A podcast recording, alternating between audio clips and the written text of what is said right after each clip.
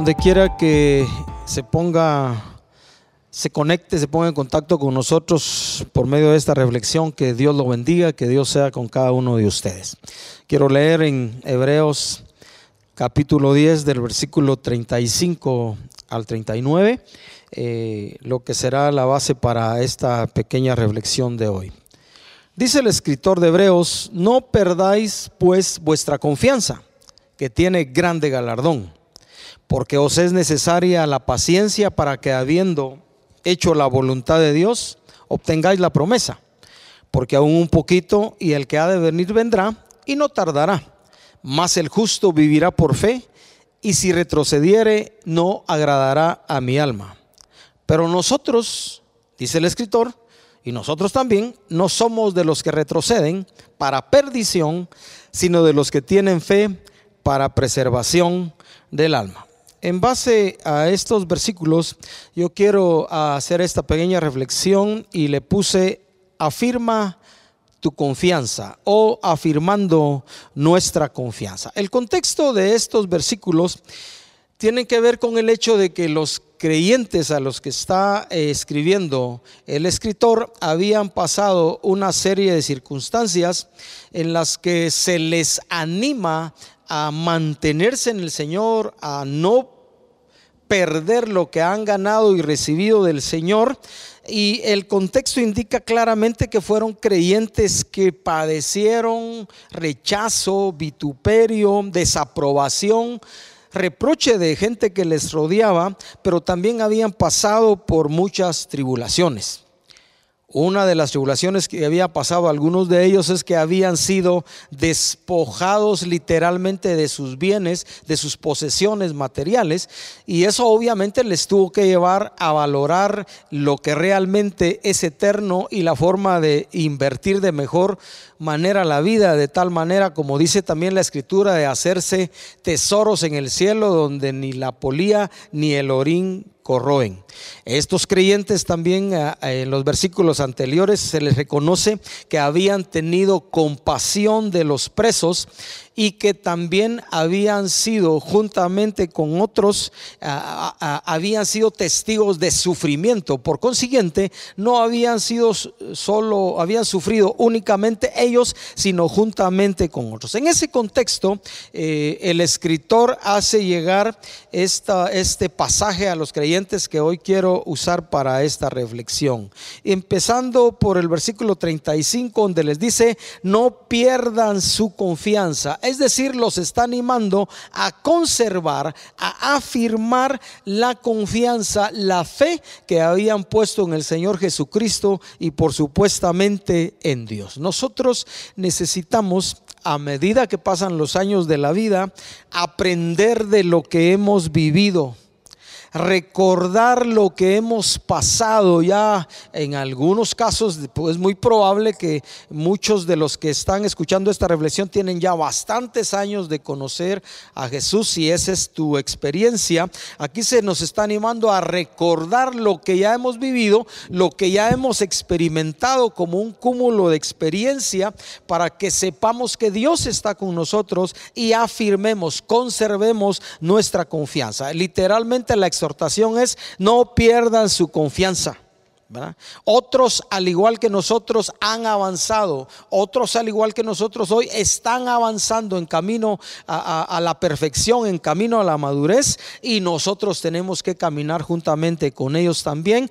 Y la, el desafío, el reto, la recompensa que el escritor dice, su fe tiene grande galardón. Y recordemos que nosotros no vivimos únicamente para el hoy ni vivimos solo para el mañana. No, nosotros estamos sembrando para una eternidad que nos está reservada por la gracia de Dios, porque nuestro nombre desde el día que creímos en Jesucristo como Señor y Salvador está escrito en el libro de los cielos, en el libro de la vida. Y eso es, será un enorme y precioso galardón que recibiremos al momento de partir para estar con el, con el Señor. Afirmemos, conservemos la confianza. La segunda cosa que quiero decir de esta este pasaje es, dice, os es necesaria, versículo 36, porque os es necesaria la paciencia para que habiendo hecho la voluntad de Dios, obtengáis la promesa.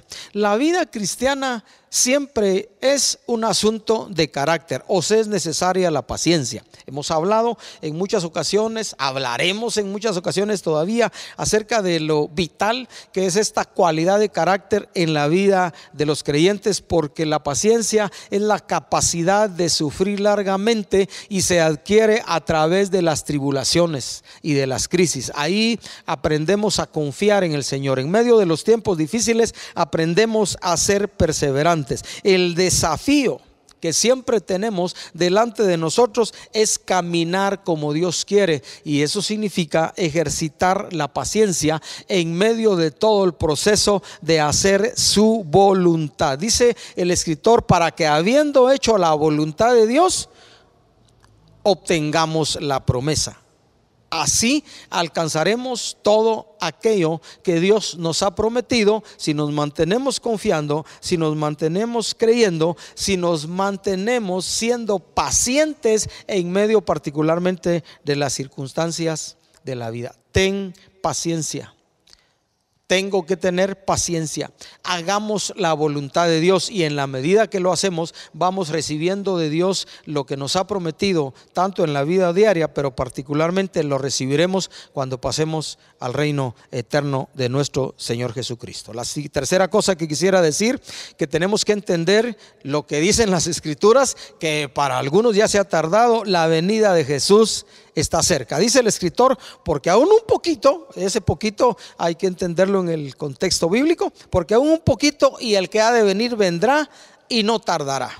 Y luego hace la afirmación, más el justo vivirá por fe mas el justo vivirá por fe. La venida del Señor está cerca. Bueno, los escritores bíblicos cuando uno lee el Nuevo Testamento particularmente dan la impresión que algunos de ellos casi que pensaban que iba a venir en tiempo de ellos. Desde entonces para acá ya han pasado a unos eh, dos mil años y seguimos creyendo, seguimos diciendo la venida del Señor está cerca. Mire, estas circunstancias de la pandemia y otras crisis de países y de naciones nos han hecho a muchos o han hecho a muchos decir ya, el Señor está a la puerta y sin embargo eh, siguen pasando los años. Usted se recuerda, algunos recordarán el año 2000 que pensaban todos o muchos pensaron que iba a ser el fin del mundo, luego el 2012 y todas esas circunstancias de la vida, pasó el 2000, pasó el 2012 y andamos ya a agosto del 2021. Pero el escritor, la escritura, nuestro Señor,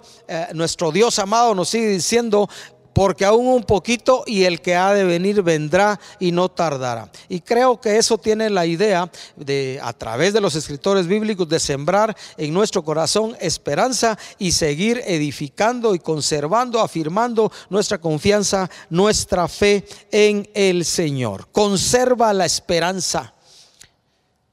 El que ha de venir vendrá, un poquito y vendrá. Hay un futuro mejor, lleno de vida, lleno de bienestar, lleno de plenitud para cada uno de los creyentes. Y mientras eso llega, podemos recordar, como también dice el apóstol Pablo, si Dios está con nosotros, ¿quién contra nosotros? Nuestro Dios, dice el escritor Judas, es poderoso para guardarnos sin mancha y sin caída durante mientras caminamos aquí en este peregrinaje terrenal y presentarnos delante de su trono con gozo y con gran alegría. Y ciertamente sí, nuestro Dios es poderoso para guardarnos mientras esperamos la venida de nuestro Señor Jesucristo. Y la última cosa que quisiera mencionar de estos versículos que leí es el hecho de que quiero animarte y quiero animarme a no retroceder y a preservar nuestra alma. No retrocedas, preserva tu alma. Más el justo vivirá por fe, versículo 38. Y si retrocediera, dice el escritor, no agradará mi alma. Y luego hace esta afirmación el escritor, incluyéndose eh, juntamente con todos aquellos a quienes le está escribiendo y quienes él sabía que iban a leer este escrito. Pero nosotros, dice, no somos de los que retroceden para perdición, sino de los que tienen fe para preservación del alma. Ah, hay un dicho por ahí, eh, dicen que lo dicen mucho las personas de México, los mexicanos, para atrás ni para tomar impulso. Es decir, fuimos, en lo que entiendo de ese dicho, llamados para siempre estar hacia adelante. Y Dios nos llamó a vencer. Dios nos llamó a conquistar nuestra vida, a conquistar nuestro entorno, entendiendo que Cristo es el vencedor y nosotros en Él somos más que vencedores. No retrocedamos preservemos nuestra alma, esperemos con confianza, esperemos con fe, afirmemos nuestra fe para esperar la redención final de nuestra vida ya somos salvos, estamos en camino de salvación, pero llegará un momento en que seremos liberados completamente de esta aún nuestra vida física. Este nuestro cuerpo mortal necesita ser vestido de inmortalidad y para eso tendremos que morirnos o ser arrebatados por el Señor y entonces recibir en una dimensión diferente un cuerpo semejante al de Jesús en su resurrección, ya sin todos los efectos y desgracias que trae el pecado a la vida del ser humano. Eh, hay un pasaje en el libro de Filipenses eh, que dice que nos ocupemos de nuestra salvación con temor y temblor. Ciertamente la salvación es por gracia, es por medio de la fe, no es por todo lo bueno que nosotros hagamos para que nos podamos gloriar en ellos, y es por, es por nuestra fe, por nuestra confianza en Jesucristo como Señor y Salvador y la fe que salva realmente lo lleva a uno a cambiar la vida. Pero mientras recibimos ya ese regalo de salvación, la Biblia nos anima, te anima a ti y me anima a mí a ocuparnos en nuestra salvación, es decir, afirmar nuestra confianza con temor y temblor. Dios nos provee de todo y nos dará la fuerza para salir adelante y ser victoriosos. Termino diciendo de nuevo, afirmemos, afirmemos nuestra confianza porque tiene grande galardón. Padre, qué privilegio hemos tenido de haber vuelto nuestro corazón a ti y poder decir ahora con libertad y también con confianza que confiamos en ti. Eres nuestro Dios, eres nuestra vida. Gracias Señor, porque al final de nuestra vida terrenal, cuando estemos contigo, recibiremos el premio de nuestra redención final. Ayúdanos cada día a vivir para ti, honrándote en todo. En el nombre de Jesús. Amén. Que Dios les bendiga.